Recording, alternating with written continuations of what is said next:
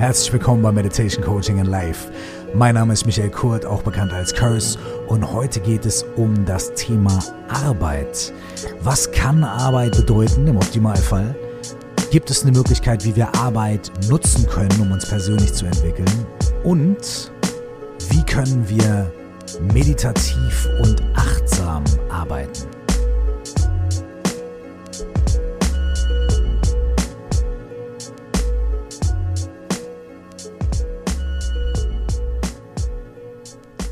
Ich freue mich sehr, dass ihr wieder am Start seid bei Meditation Coaching and Life. In meiner letzten Podcast-Folge ging es um ein Lob an die Faulheit.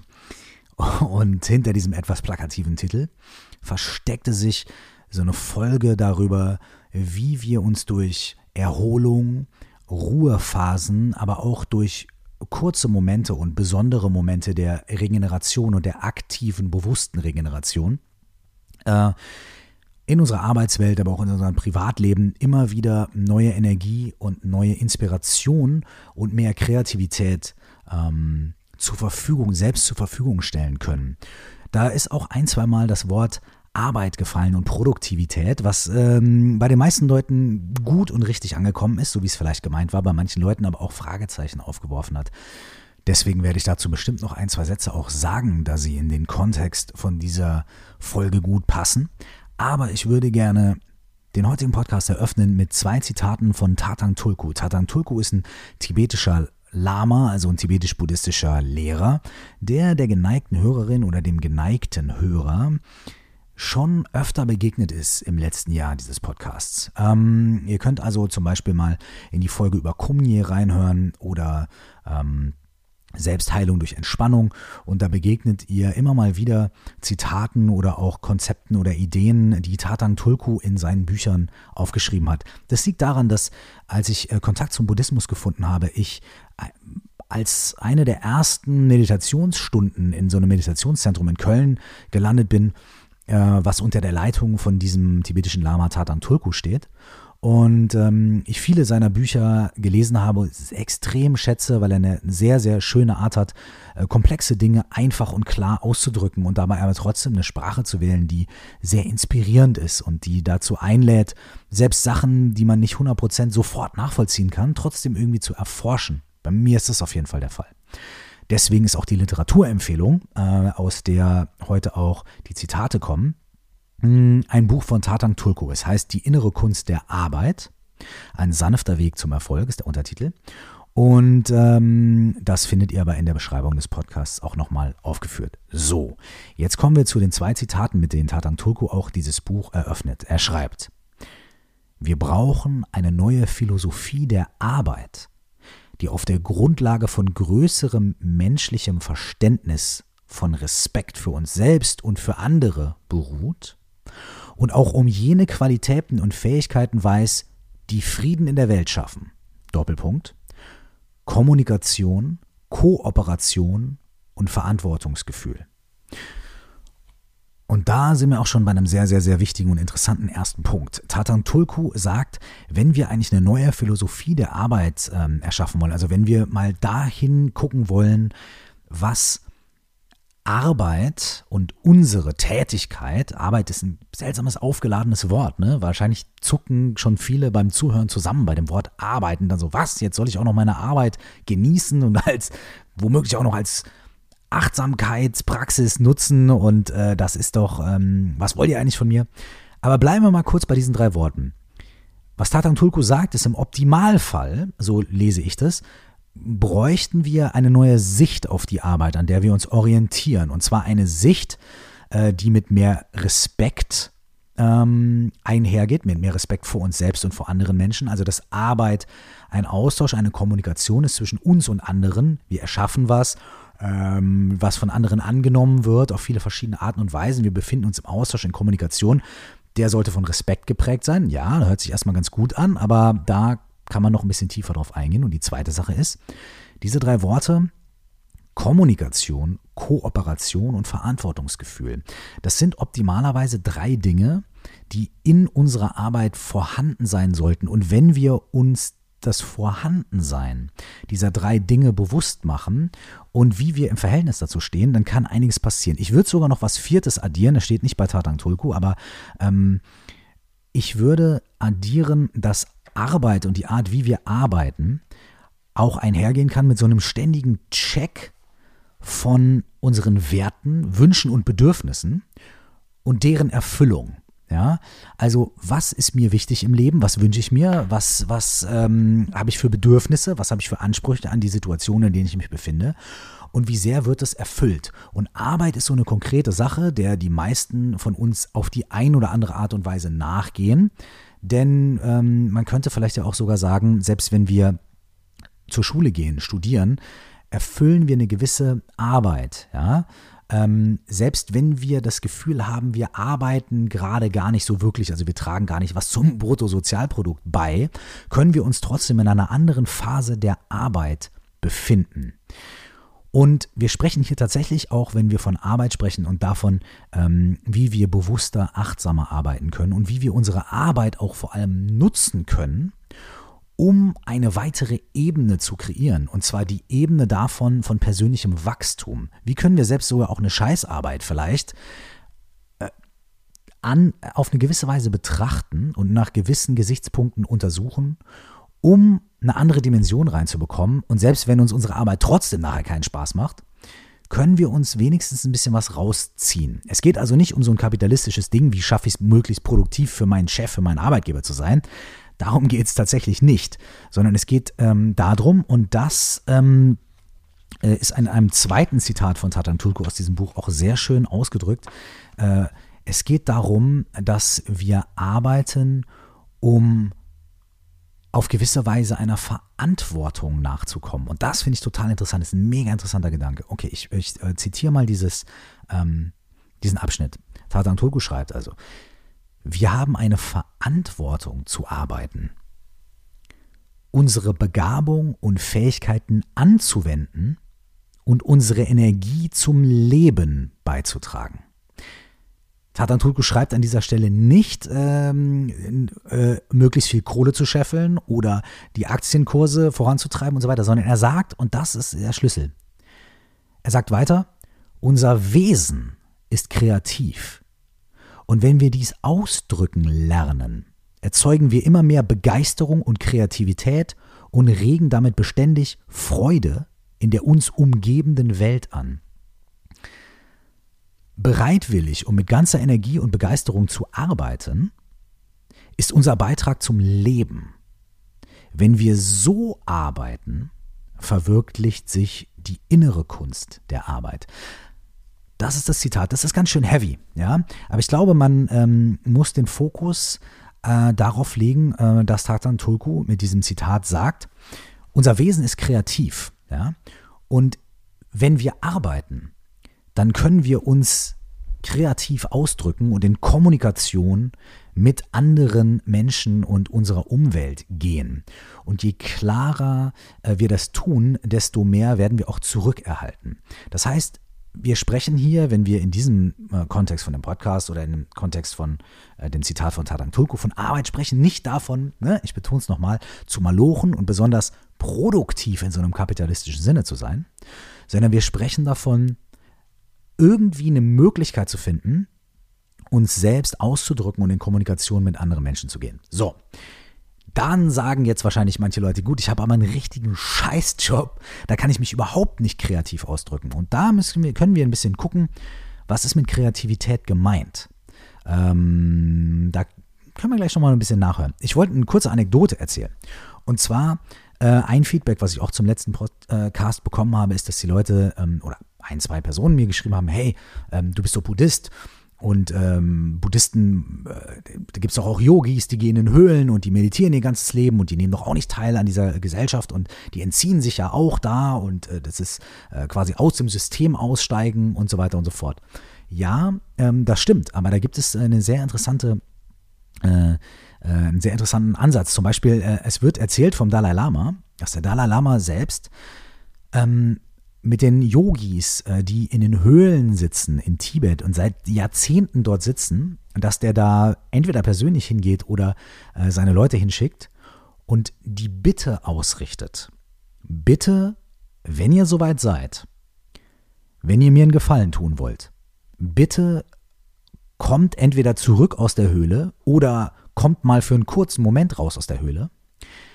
Denn durch euren Rückzug, durch eure Innenschau und durch euer Aussteigen aus dem System habt ihr die Möglichkeit gehabt, eine andere Form der Arbeit zu tun, nämlich eine innere Arbeit.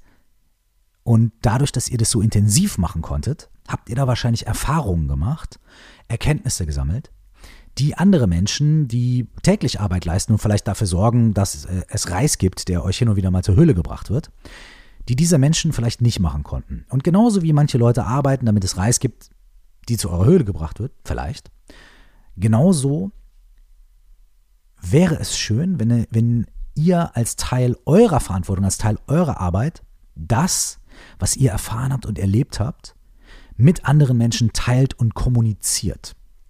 Auch das ist wieder nicht Arbeit im Sinne von komm drei Stunden irgendwo hin, du kriegst einen Stundenlohn und so weiter, sondern es bedeutet, es gibt eine Tätigkeit, die man ausübt. In dieser Tätigkeit entsteht ein gewisser Wert, entsteht eine gewisse Erfahrung. Und das teilt man dann mit anderen Menschen und geht in die Kommunikation. Das heißt, es ist ein etwas anderer Ansatz äh, zu dem Thema Arbeit und zu dem, was Arbeit bedeutet. Merkt ihr schon. Hm. Ich glaube, dass wenn wir ein bisschen dahin schauen, und ich rufe nochmal diese drei Worte von Tatan Tulku ähm, ins Gedächtnis, zusammen mit dem, was ich dann noch mir selber so ein bisschen dazu gedacht habe, was, was auch ganz wichtig ist. Und zwar spre spricht Tatan Turko davon, dass Arbeit im Optimalfalle von Kommunikation, Kooperation und Verantwortungsgefühl handeln kann. Und dass, wenn wir einen Fokus auf diese Aspekte legen, wir die innere Kunst der Arbeit entfalten können. Und mein vierter Punkt, der dazu kommt, ist auch, dass Arbeit uns die Möglichkeit bietet, einen ständigen Check von unseren Werten, Wünschen Bedürfnissen und deren Erfüllung zu machen. Und um jetzt nochmal auf den Scheißjob zu kommen, ja, wenn wir wirklich einen Scheißjob haben und wirklich nur mal lochen, um Kohle zu verdienen, dann würde ich einfach sagen, Scheiße. ich glaube, jeder Job ist auch manchmal ein Scheißjob. Selbst der allerbeste Job, ich muss mich echt outen, selbst auch irgendwie Musik zu machen, ist manchmal scheiße, weil es nicht immer nur damit zu tun hat, seinen Traum zu leben und irgendwie kreativ zu sein und den ganzen Tag im Studio zu chillen und irgendwie mit coolen Leuten zusammenzuhängen und so, sondern ich glaube, jeder Job hat Aspekte äh, und auch unerwartete Aspekte, ähm, die sehr unangenehm sein können. Und die sind, glaube ich, auch extrem wichtig. Auf der anderen Seite gibt es natürlich Jobs, die vom Prinzip her wahrscheinlich viel unangenehmer sind und die äh, die Leute in Anführungsstrichen nur machen, weil ihnen keine Wahl bleibt, weil ihnen keine Alternative bleibt. Und wie gesagt, es wäre wahnsinnig zynisch äh, und auch völliger Quatsch zu sagen, Mensch, du musst einfach deinen Job ein bisschen mehr genießen, denk doch mal um. Das ist natürlich ein Riesenblödsinn, genauso wie wenn man jemandem, der unter Angstzuständen leidet, ähm, sagt, Mensch, jetzt reiß dich doch einfach mal zusammen, hab doch einfach mal keine Angst. Das ist natürlich totaler Quatsch. Aber was man machen kann oder was man ausprobieren kann, ist zu sagen, okay, ich habe jetzt schon diesen Scheißjob ich gucke mir den mal in Bezug auf, auf diese vier Punkte an. Welche Aspekte meines Jobs haben mit Kommunikation zu tun? Wie funktioniert diese Kommunikation?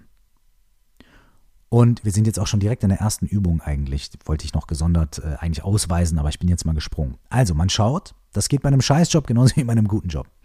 Punkt 1, Kommunikation. Welche Aspekte meines Jobs, meines Berufs, meiner Arbeit haben mit Kommunikation zu tun. Wie kommuniziere ich und mit wem kommuniziere ich? Und was passiert dabei? Was wird dort ausgetauscht? Ist das top-down? Habe ich einfach nur einen Typen, der mir sagt, du machst jetzt das, das, das und ich laufe dann irgendwie los und das ist das Ende der Kommunikation? Ja? Oder habe ich vielleicht eine nonverbale Kommunikation, die stattfindet? Kommuniziere ich vielleicht durch ein bestimmtes Produkt? Kommuniziere ich vielleicht durch eine bestimmte nonverbale Dienstleistung, die ich ähm, nach außen trage. Was ist für mich der Kommunikations-, also der Austausch-Aspekt ähm, in meiner Arbeit? Und es lohnt sich da mal ein bisschen in die Tiefe zu gehen und einfach mal zu gucken, sich auf das Experiment einzulassen. Wenn ihr möchtet, äh, macht es jetzt, drückt einfach auf Pause, nehmt euch ein paar Minuten Zeit und überlegt euch mal, welcher Aspekt von meinem Job, von meiner Arbeit, von dem, was ich tue, und selbst wenn es ist, ich sitze äh, den ganzen Tag zwölf Stunden in der Höhle im Himalaya. Was ist da der Aspekt der Kommunikation? Wie kommuniziere ich? Mit was kommuniziere ich? Wie, wie äußert sich diese Kommunikation bei mir? Der zweite Aspekt ist Kooperation. Ja? Kooperation heißt Zusammenarbeit und äh, Dinge zusammen erledigen und in Zusammenarbeit, in Einklang mit anderen. Was ist der Aspekt in meinem Job, der mit Kooperation zu tun hat? Hm. Wo finden die Verknüpfungen und die Verbindungen statt? Wo bin ich auf andere angewiesen? Und wo sind andere auf mich angewiesen? Und was bedeutet das? Was, was, was für eine Dynamik bringt das? Was für eine, was für ähm, positive und negative ähm, Auswirkungen hat das, dass ich vielleicht von jemandem abhängig bin oder mit jemandem gemeinsam was mache. Ähm, was passiert da? Auch da, es lohnt sich mal ein paar Minuten dahin zu gucken, sich das ein bisschen anzuschauen und einfach mal ein bisschen reinzugehen als kleines Experiment. Das Schlimmste, was nachher passieren kann, ist, dass man seine Arbeitssituation klarer aufgedröselt hat, klarer sieht ohne sie direkt zu bewerten, sondern einfach mal klar anschaut. Und da kommen wir auch noch am Ende dazu, warum das, Verzeihung, ein ganz, ganz wichtiger Aspekt ist. Also der zweite Aspekt ist Kooperation. Wo und wie findet diese Kooperation statt, die Zusammenarbeit, die Abhängigkeit, die Gemeinsamkeit in meiner Tätigkeit? Der dritte Aspekt ist Verantwortung und Verantwortungsgefühl. Hm. Für welche Teile meines Jobs oder meiner Arbeit bin ich direkt verantwortlich? Und was bedeutet das für mich? Wo werde ich vielleicht von anderen verantwortlich gemacht, wo ich keine Verantwortlichkeit spüre? Oder wo übernehme ich vielleicht die Verantwortung, obwohl es gar nicht nötig wäre? Und was bedeutet es vor allem auch für mich, im positiven Sinne vielleicht, Verantwortung zu übernehmen für das, was ich dort tue und was bringt mir das? Was, was, was macht das mit mir? Verantwortung, Verantwortungsgefühl. Auch da ist ein Aspekt, wo man vielleicht einfach mal ein bisschen gucken kann. All diese Sachen ähm, können sofort, wenn man sie hört, was auslösen. Es kann sein, dass wenn ich sage, hey, Kommunikation, dass es dann Menschen gibt, die besonders viel mit Kommunikation in ihrem Job zu tun haben. Da liegt es absolut auf der Hand. Und da sagt man, ah, okay, die Kommunikation ist das und das, das passiert da und so weiter und so fort. Andere Menschen sagen, hm, das, was ich mache, ich stehe an der Maschine. Ja? Was ist der kommunikative Aspekt dieser Arbeit? Das macht vielleicht erstmal überhaupt gar keinen Sinn. Und vielleicht muss man da ein bisschen mehr drüber nachdenken und ein bisschen tiefer in diese Sache reingehen. Genau das gleiche auch mit Kooperation und Verantwortungsgefühl. Wenn man sich das näher anschauen möchte, was man natürlich möchten muss, ist auch schön, möchten muss oder möchten darf, ähm, und nicht muss, muss, was man möchten darf, aber nicht muss, muss, können wir vielleicht sagen. Äh, wenn man sich das ein bisschen genauer anschauen möchte, dann ähm, experimentiert ein bisschen damit und guckt ein bisschen da rein. Okay, vierter Aspekt ist ähm, vielleicht der etwas umfangreichste. Äh, und zwar in meinem Job. Was, wie kann ich in meinem Job erkennen, also vielleicht auch darin, was ich mache oder auch das, was ich nicht mache oder auch das, was mir daran gefällt oder was mir nicht gefällt. Wie kann ich daran ein, so eine kleine Aussage treffen über meine, meine Werte, meine Wünsche, meine Bedürfnisse und wie die in Erfüllung treten können innerhalb dieses, dieses Jobs, innerhalb meiner Tätigkeit. Diese vier Punkte zu betrachten, ähm, sich ein bisschen darauf einzulassen, äh, kann schon ein interessantes äh, Bild davon zeichnen, ähm, wie wir uns innerhalb unseres Jobs bewegen und vor allem auch ein bisschen sogar schon darüber Aussage geben, welche Abläufe, welche Dinge, welche Aspekte unserer Arbeit ähm, uns bereits einen bestimmten Wert, einen bestimmten Mehrwert liefern und man kriegt vielleicht auch schon einen Aufschluss darüber, wo es stockt, wo die Energie nicht richtig läuft, wo man sich wünscht, dass sich was verändert. Der zweite Teil dieser, dieser Reflexion oder dieser Übung kann sein, wenn man noch einen Schritt weitergehen möchte. Ähm, jetzt landen wir tatsächlich äh, im, in so einer Art Coaching-Bereich, dass man sagt, okay, ähm, ich habe jetzt halt hier mal vielleicht drei Dinge ausgemacht, äh, die ich verändern möchte. Also drei oder für jeden Aspekt irgendwie festgestellt, okay, es gibt eine Sache, ein grundsätzliches Thema in der Kommunikation oder in der Verantwortung. Da gibt es so eine Sache, die, die, die funktioniert wirklich nicht gut. Ja? Dann können wir uns das anschauen und sagen, okay, das ist dieser Aspekt oder dieser Ablauf und dieser und dieser. Ja? Und dann schreiben wir uns diese vier Sachen äh, explizit auf. Und äh, vielleicht stichpunktartig, äh, so. Und dann können wir uns ein paar Momente Zeit nehmen, um folgende Frage zu beantworten. Wenn dieser Ablauf oder diese Situation oder diese Art der Kommunikation oder, oder diese, dieser, dieser Punkt, den ich mir aufgeschrieben habe, wenn der sich optimal auflösen würde, woran würde ich das merken? Also, woran würde ich das merken? Stellt euch vor, ihr wacht zum Beispiel morgen auf und geht auf den Job und dieser Punkt hat sich gelöst zu vollster Zufriedenheit. Woran würdet ihr das merken? Was sind die Erlebnisse, Erfahrungen, Aspekte, Bilder, Töne, woran würdet ihr das merken, dass es funktioniert hat, dass es sich aufgelöst hat, dass es zu einem Wunschergebnis gekommen ist? Woran würdet ihr das merken?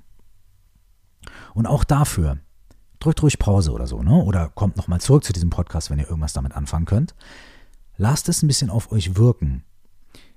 Denn das ist eine andere Frage als, wer muss dafür jetzt was machen und wem muss ich als erstes an und so weiter und so fort. Ne? Sondern es ist so, okay, nee, stell dir vor, stell dir vor, du wachst auf und es ist in Erfüllung gegangen. Woran merkst du das? Was sind die Aspekte, an denen du das merkst? Und seid auch so klar und äh, kreativ wie möglich. Und wenn ihr möchtet, versucht euch wirklich reinzuversetzen, das irgendwie zu visualisieren, richtig zu fühlen, so, was wäre das? Und dann kann man, wenn man in die Aktion gehen möchte oder in, in, in äh, noch einen Schritt weiter gehen möchte, kann man sagen, okay, ich habe also festgestellt, was ist, äh, was ist hier die, das Issue, ja? was ist hier der Punkt, was läuft äh, im Aspekt der Kommunikation, im Aspekt der Kooperation, im Aspekt, äh, am Aspekt der Verantwortung, des Verantwortungsgefühls oder im Aspekt von Werten, Bedürfnissen und so weiter. Was läuft da irgendwie nicht so, wie ich mir das vorstelle? Ähm, und dann, im zweiten Schritt, haben wir festgestellt, okay, wenn es so laufen würde, wie ich es mir wünsche, woran würde ich das merken? Was wären die Qualitäten, an denen ich das merken würde? Und vielleicht haben wir dadurch sogar schon erste Einblicke in das bekommen, was sich verändern müsste, ganz konkret, äh, damit dieser Wunschzustand eintreten kann. Und da wir solche Sachen vielleicht nicht über Nacht erfüllen können ähm, und uns vielleicht denken, ah, das wird ja sowieso nicht funktionieren oder es geht nicht und ich bin von viel zu vielen Leuten abhängig und so weiter und so fort, gibt es eine ganz einfache Übung, der wir auch schon öfter oder der ihr auch schon öfter hier in diesem Podcast äh, begegnet seid, wenn ihr ein paar Folgen mal gehört habt. Und ich nenne das immer die Beppo Straßenkehrer Übung, äh, weil Beppo Straßenkehrer der kommt aus äh, dem Buch und dem Film Momo von Michael Ende und ist ein Typ, der, ne, sein Job ist Straßenkehrer. Und der fegt halt die Stadt, die Straßen der Stadt. Und Momo sagt irgendwann zu ihm, ähm, lieber Beppo, äh, wie machst du das? Du stehst da oben auf dem Berg und guckst auf die ganze Stadt und siehst all die Straßen, die gekehrt werden müssen. Wie schaffst du das denn, ähm, nicht sofort völlig demotiviert zu werden und dir zu überlegen, oh Gott, das schaffe ich doch eh nie. Und da sagt Beppo, naja, wenn ich auf die Stadt runtergucke und äh, ich mir anfange, riesige Gedanken darüber zu machen, wie dreckig die Straßen alle sind, hast du recht, dann werde ich wahrscheinlich demotiviert. Wenn ich mich aber hinstelle und meinen Besen in der Hand spüre und einfach immer ein, ein Stückchen vor mich gucke, mir den nächsten Abschnitt der Straße angucke und Stück für Stück diese Straße fege, irgendwann hebe ich meinen Blick und die ganze Straße ist gefegt, die ganze Stadt ist gefegt. Das war für mich auch in dem Film damals, Momo, den habe ich als Kind super gerne geguckt und auch, glaube ich, zehnmal oder so. Eine total schöne Stelle. Ich wusste damals gar nicht warum, aber irgendwie hat mir das sehr gefallen. Ich kann mich bis heute sehr daran erinnern.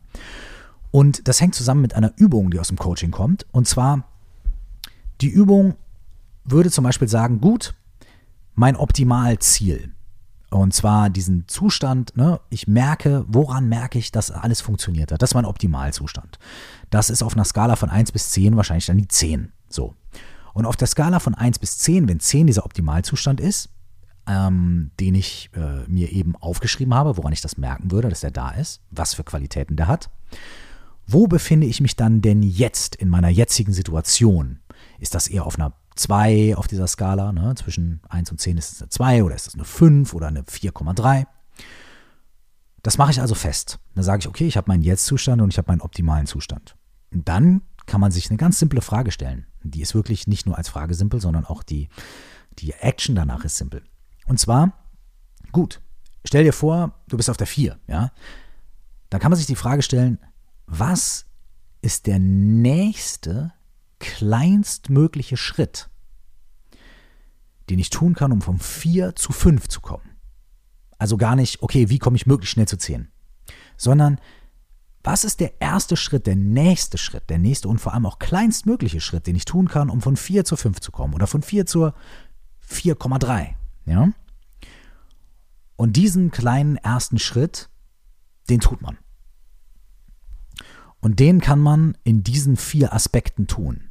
Was ist der erste, nee, äh, der kleinstmögliche Schritt, größtmögliche Schritt? Was ist der erste kleinstmögliche Schritt, den ich tun kann? Im Bereich der Kommunikation in meinem Job, um von der 4 auf die 5 zu kommen. Oder im Bereich der äh, Verantwortung und Verantwortungsbewusstsein. Wie kann ich von 4 auf 5 kommen oder von 3 auf 3,5, wie dem auch sei. Das sind diese drei Aspekte ähm, äh, dieser, dieser ersten Übung, die äh, ich mit euch teilen wollte. Um, ich fasse noch einmal ganz kurz zusammen und ihr könnt natürlich auch nochmal nachhören. Erster Aspekt ist, ähm, wie äußert sich, wie äußern sich diese vier Teile? Kommunikation, Kooperation, Verantwortungsgefühl und Wertebedürfnisse. Wie äußert sich das in meiner Arbeit? Wie manifestiert sich das in meiner Arbeit? Wie finde ich das da drin wieder? Welche Aspekte meiner Arbeit spiegeln das? Und wo stehe ich da zurzeit? Ne? Zweiter Aspekt. Gibt es da Dinge, ähm, wo, ich, äh, wo ich merke, ähm, da äh, ist Verbesserungsbedarf? Ja? Dritter Aspekt. Wenn ich morgen aufwache oder nächste Woche oder keine Ahnung, egal wann, wenn ich den Zustand fühle davon, dass es sich wirklich verbessert hat, dass da wirklich eine Veränderung eingetreten ist, woran merke ich das? Wie äußert sich das? Woran würde ich das merken? Ich komme ins Büro oder zur Arbeit und es hat sich was getan. Was ist anders? Was hat sich verändert? Woran merke ich das?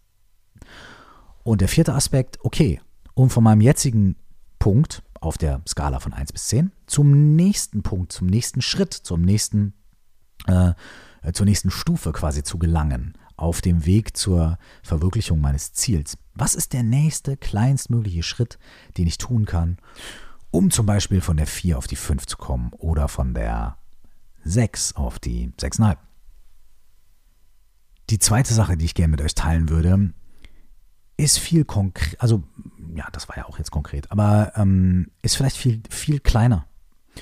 Und zwar geht es darum, wenn wir arbeiten, wenn wir mittendrin sind, das ist der zweite Aspekt eigentlich, äh, über den ich hier sprechen möchte. Wie können wir Aufmerksamkeit und Achtsamkeit, die wir vielleicht irgendwie aus der Meditation kennen oder die wir uns vielleicht irgendwie wünschen, wie können wir die in unsere täglichen Arbeitsabläufe integrieren? Wie können wir das machen? Und das ist total einfach, ja. Jeder Job, jede Tätigkeit kann zu einer Übung in Achtsamkeit werden, indem wir mit unserer Aufmerksamkeit arbeiten und unsere Aufmerksamkeit benutzen, um uns in den Moment und in die Präsenz hineinzuholen. Ja? Und das hat auch noch eine zweite Dimension, auf die ich dann gleich nochmal eingehen möchte. Und dann ist auch wirklich gut für heute. Äh, sehr viel Information, sehr viel Input. Aber ich finde es auch ein sehr spannendes Thema, über das man eigentlich zehn Podcasts machen könnte. Ähm, deswegen auch hier schon mal der Aufruf, äh, Aufruf, ähm, die Bitte an euch, wenn ihr möchtet, äh, gebt mir Feedback zu dieser Podcast-Folge und schreibt mir auch, ähm, ob ihr damit was anfangen könnt, was für euch Arbeit ist, was, wie, wie ihr äh, diese vier Aspekte in eurer Arbeit findet, ob die Methode funktioniert ähm, und so weiter. Schreibt mir gerne an coaching at curse.de ähm, oder hinterlasst einfach auch Kommentare ähm, bei iTunes oder auf den verschiedenen Portalen. Ähm, oder wenn ihr Lust habt, ähm, wir haben sogar eine Facebook-Gruppe. Äh, zu einer ganz bestimmten, äh, zu, zu 4O plus X, eine Methode, die ich hier auch vorgestellt habe. Das ist aber eine offene Gruppe. Äh, ich lade euch alle ganz herzlich dazu ein. Kommt da, kommt da rein. Äh, wir werden den Link, äh, glaube ich, auch in der Beschreibung posten. Das machen wir. Ähm, so, gebt mir Feedback, wenn ihr möchtet, denn darüber äh, Kommunikation, das ist der kommunikative Aspekt von meiner Arbeit hier in diesem Podcast oder einer davon, ja, weil Quatschen allein ist ja auch schon kommunikativ. Okay, lange Rede, kurzer Sinn. Und zwar Achtsamkeit bei alltäglichen Dingen.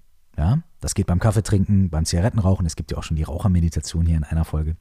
Und es geht natürlich auch bei der Arbeit. Ja, das bedeutet nicht, dass wir dadurch unsere Arbeit sofort transformieren von einem Scheißjob zu einem Paradies auf Erden, dadurch, dass wir achtsam arbeiten und dass wir Achtsamkeit da reinbringen. Aber wir können für einen Moment die Qualität der Tätigkeit, die gefühlte Qualität der Tätigkeit, also nicht die externe Qualität, äh, vielleicht auch die, aber die interne Qualität ähm, ein bisschen verändern. Dadurch, dass wir Aufmerksamkeit lenken auf das, was wir tun. Und das geht relativ einfach. Und zwar ähm, können wir zum Beispiel einfach unsere Hände als Anker benutzen. Das bedeutet, während unserer Tätigkeit, das kann sein, wir sitzen vorm Laptop und schreiben einen Text. Oder wir fahren Taxi oder wir ähm, führen ein Kundengespräch oder was auch immer das ist, was, was unsere Arbeit beinhaltet. Unsere Hände haben wir wahrscheinlich immer dabei. Und wenn wir aus irgendeinem Grund mal unsere Hände nicht dabei haben oder die zu Hause gelassen haben, dann funktionieren auch unsere Füße oder unsere Stirn. Ja? Aber wenn wir die Hände dabei haben, dann können wir es mal mit den Händen probieren. Und zwar sucht euch einen Moment aus, morgen, übermorgen, heute, jetzt, wenn ihr diesen Podcast hört, könnt ihr das auch direkt ausprobieren. Selbst wenn ihr gerade nicht arbeitet, aktiv, sondern vielleicht nur chillt, könnt ihr das auch ausprobieren. Und zwar, was auch immer ihr tut, wo auch immer ihr euch befindet, sucht euch einen Moment aus oder macht es genau jetzt und lenkt eure Aufmerksamkeit für die nächste Minute auf eure Hände. Ich stelle jetzt mal hier so ein kleines bisschen den Timer. Ihr könnt schon mal ein bisschen so anfangen, euch schon mal daran zu gewöhnen. Ähm, eure Aufmerksamkeit auf eure Hände zu lenken. Fühlt einfach mal eure Hände. Die Minute geht jetzt los. Ihr spürt eure Hände und stellt fest, wie sie sich anfühlen. Nehmt richtig Verbindung auf zu euren Händen.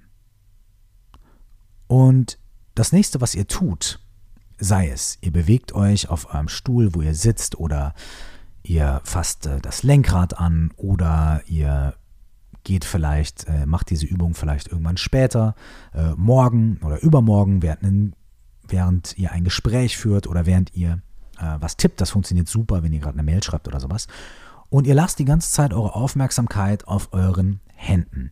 Und auch während ich jetzt rede, habe ich euch erwischt, oder? Auch während ich jetzt rede, die Minute ist nämlich noch nicht um. Lasst eure Aufmerksamkeit auf euren Händen. Hört weiter zu, macht weiter, was ihr macht, lauft, geht, lauscht, ähm, aber lasst eure Aufmerksamkeit auf euren Händen. Bis jetzt.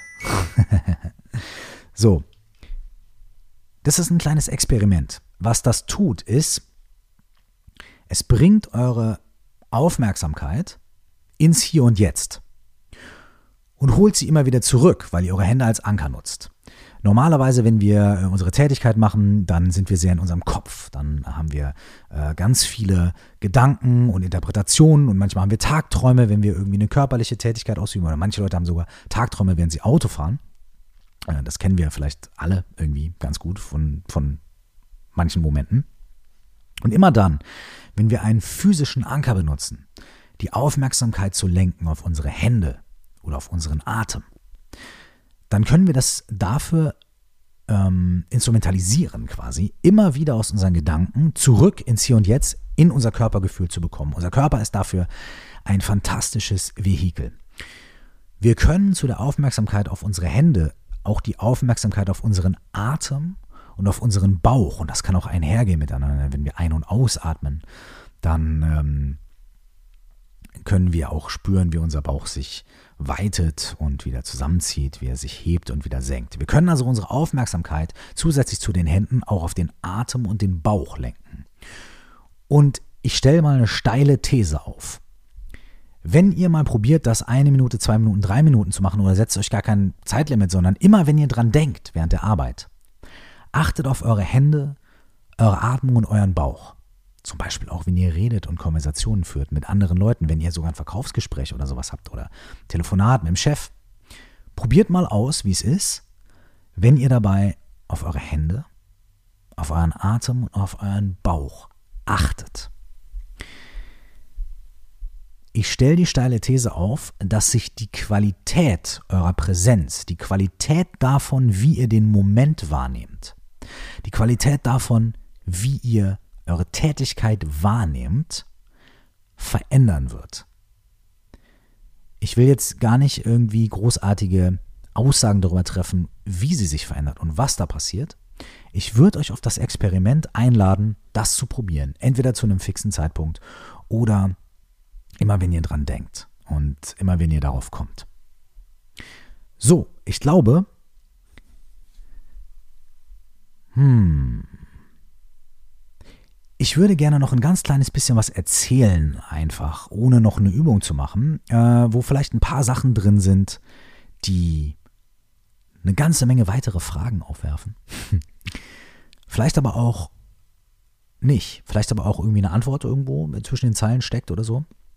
Und zwar ähm, handelt es sich um äh, so ein paar Grundaussagen von dem, was Tatang Tulku in die innere Kunst der Arbeit beschreibt. Und äh, es gibt nicht nur dieses Buch, es gibt auch noch äh, mehrere andere Bücher äh, zu diesem Thema geschicktes Wirken, zum Beispiel von Tatang Tulku und auch noch andere, äh, die sich damit beschäftigen. Verzeihung, mit Arbeit und unserer Verbindung zu Arbeit und was Arbeit bedeutet und wie wir Arbeit transformieren können und wie wir Arbeit tatsächlich als äh, ja, steiles Wort, aber spirituelle Praxis ähm, praktizieren können. Ähm, und äh, da sind mir ein paar Sachen begegnet, ein paar Sätze und ein paar Konzepte, die ich sehr, sehr interessant finde, die mit dem Thema Stress und Burnout zu tun haben. Ja? Und ein Satz, der mir sehr gut gefallen hat, war, ähm, also das sind jetzt alles keine direkten Zitate, sondern Sachen, die ich aus dem Gedächtnis äh, wiedergebe, ist, dieser Satz ist, Anspannung ist normal, Stress ist es nicht. Ich sage es nochmal, Anspannung ist normal, Stress ist es nicht. Dahinter steht der Gedanke, dass ähm, wir, wenn wir arbeiten oder wenn wir leben, ja, sprechen wir einfach mal vom Leben, weil Arbeit ist ein Teil des Lebens, ähm, dass wir uns ständig im Wachstum befinden, ständig im Wandel befinden. Es gibt ein ständiges Ausdehnen und wieder zusammenziehen und wir kommen in den Flow und wir kommen wieder raus und so weiter und so fort. Und es gibt manchmal Phasen, in denen wir viel intensiver arbeiten müssen, in denen wir unter mehr Spannung stehen. Das heißt, Spannung und Anspannung sind ein ganz natürlicher Teil ähm, unseres Lebens. Stress entsteht, wenn wir nicht mehr mit diesem Wandel und dieser ständigen Anspannung, Entspannung, der Ausdehnung, des Zusammenziehens, wenn wir nicht mehr damit fließen können, wenn wir anfangen, uns dagegen zu sträuben oder uns dem zu verweigern, ja, dann kommen wir in eine Verweigerung, in eine Ablehnung und sind nicht mehr in diesem Fluss. Dadurch entsteht Dadurch entstehen innere Ressentiments und Widerstände. Eine andere Art von, von, von Burnout ähm, beschreibt Hatan Tulku ist es, wenn wir flach werden. Das heißt, wenn wir anfangen, uns zu dissoziieren, uns rauszunehmen aus der Nummer, aufzugeben. Und da habe ich was sehr Schönes äh, gehört in einem dieser Programme. Ähm, da hieß es, wenn aufgeben bedeutet zu sagen, naja gut, so ist es halt. Aber nicht aus Liebe, sondern aus Resignation. Und das fand ich sehr, sehr, sehr interessant, denn wenn man aus Liebe sagt, naja, komm, so ist es halt. Es hat wahnsinnig viel mit Akzeptanz zu tun. Das hat was damit zu tun, mit Wandel zu fließen oder da drin zu sein und ausdehnen und zusammenziehen, zu akzeptieren und da am Start zu sein und auch irgendwie, eine gewisse Leichtigkeit in eine Situation reinzubringen. Wenn man aber sagt, naja, so ist es halt, weil man resigniert hat, dann passiert was ganz anderes. Ähm, oft ist es auch so, äh, dass ein inneres Zusammenziehen oder eine innere Verweigerung kommt oder ein inneres Zusammenschrumpfen kommt, auch im Arbeitskontext äh, und auch in sozialen Kontexten, weil wir oft gelernt haben, dass wir uns zusammenziehen müssen, äh, uns verkleinern müssen, um akzeptiert zu werden, dazuzugehören.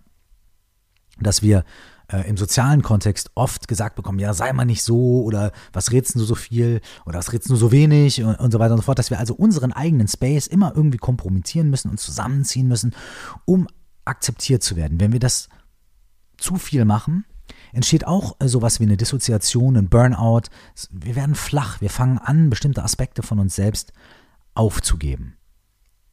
Und hier kommt das, was ich äh, weiterhin sehr interessant finde an der Art, wie Tatang Tulku und äh, diese buddhistischen Lehren an sowas rangehen. Und zwar sagen die, in dem Moment, in dem uns bewusst wird, dass wir das tun, dass wir aufgeben, um mal dieses Wort weiter zu bemühen. In dem Moment, in dem uns bewusst wird, dass wir aufgeben, haben wir einen großartigen Schritt getan.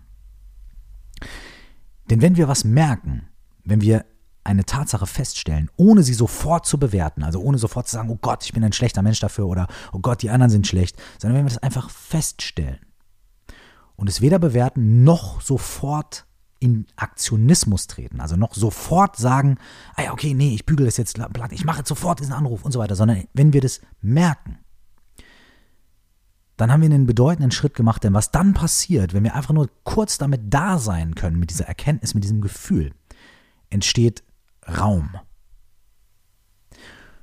Und wenn unser Problem ist, dass wir zu eng sind, dass wir zusammengezogen sind, dann ist Raum ein sehr guter erster Schritt zu einer Lösung.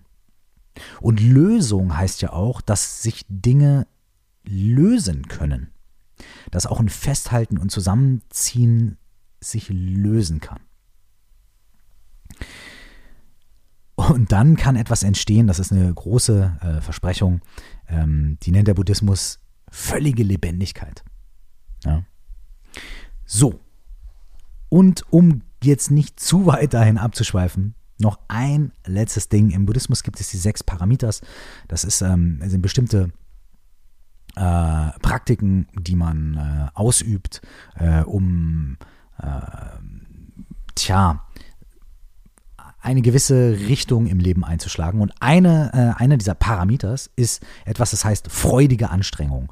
Und freudige Anstrengung äh, bedeutet, dass man, äh, selbst wenn das Leben angestrengt ist, trotzdem irgendwie schaut, äh, anstrengend ist, trotzdem schaut, okay, ähm, wie kann ich mich der Sache widmen und wie kann ich durch diese Widmung der Sache gegenüber, also nicht zuzumachen, aufzugeben, wie kann ich durch diese Widmung, durch dieses Involvieren, durch das kommunizieren, kooperieren und Verantwortung übernehmen, Raum kreieren und die Situation vielleicht auflösen. Und äh, in anderen Worten heißt es, never give up. Never give up. Gib nicht auf. Gib niemals auf. Und das ist so ein ach Gott, ein dummes, äh, plattitüdiges, äh, ein so, so, so schräger, plattitüdiger Satz jetzt am Ende der Sendung.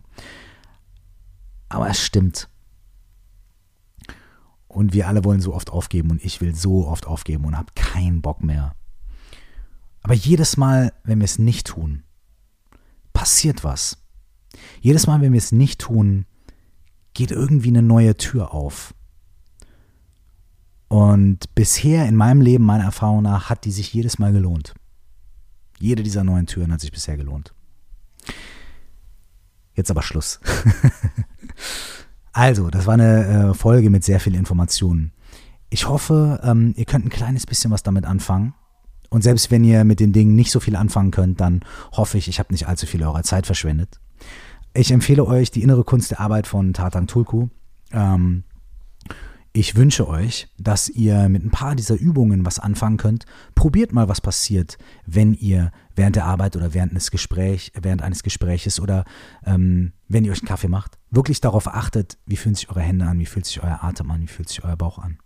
Und probiert mal aus, eure Arbeitssituation nach den vier Aspekten, die wir am Anfang besprochen haben, äh, anzuschauen, zu durchleuchten. Nicht sofort zu werten, sondern zu gucken und dann ein bisschen zu schauen, so, okay, wo kann sich was bewegen, wo kann sich was verändern, wo wünsche ich mir Veränderung, wo ist Raum für Veränderung oder wo ist kein Raum für Veränderung, wo aber eigentlich einer sein sollte.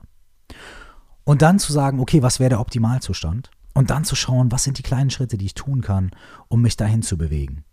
Experimentiert, habt Spaß damit, probiert aus, schaut, guckt, beobachtet und bis dahin und bis zur nächsten Folge, nächste Woche Donnerstag. Danke ich euch, dass ihr am Start wart, dass ihr zugehört habt und wünsche euch für das Leben und für die Arbeit viel Ausdehnung, viel Zusammenziehen, viel Fließen mit dem Wandel freudige Anstrengung. Wenn ihr euch schon anstrengt, dann freudig und never give up. Bis zum nächsten Mal. Nur das aller, aller, allerbeste. Ciao.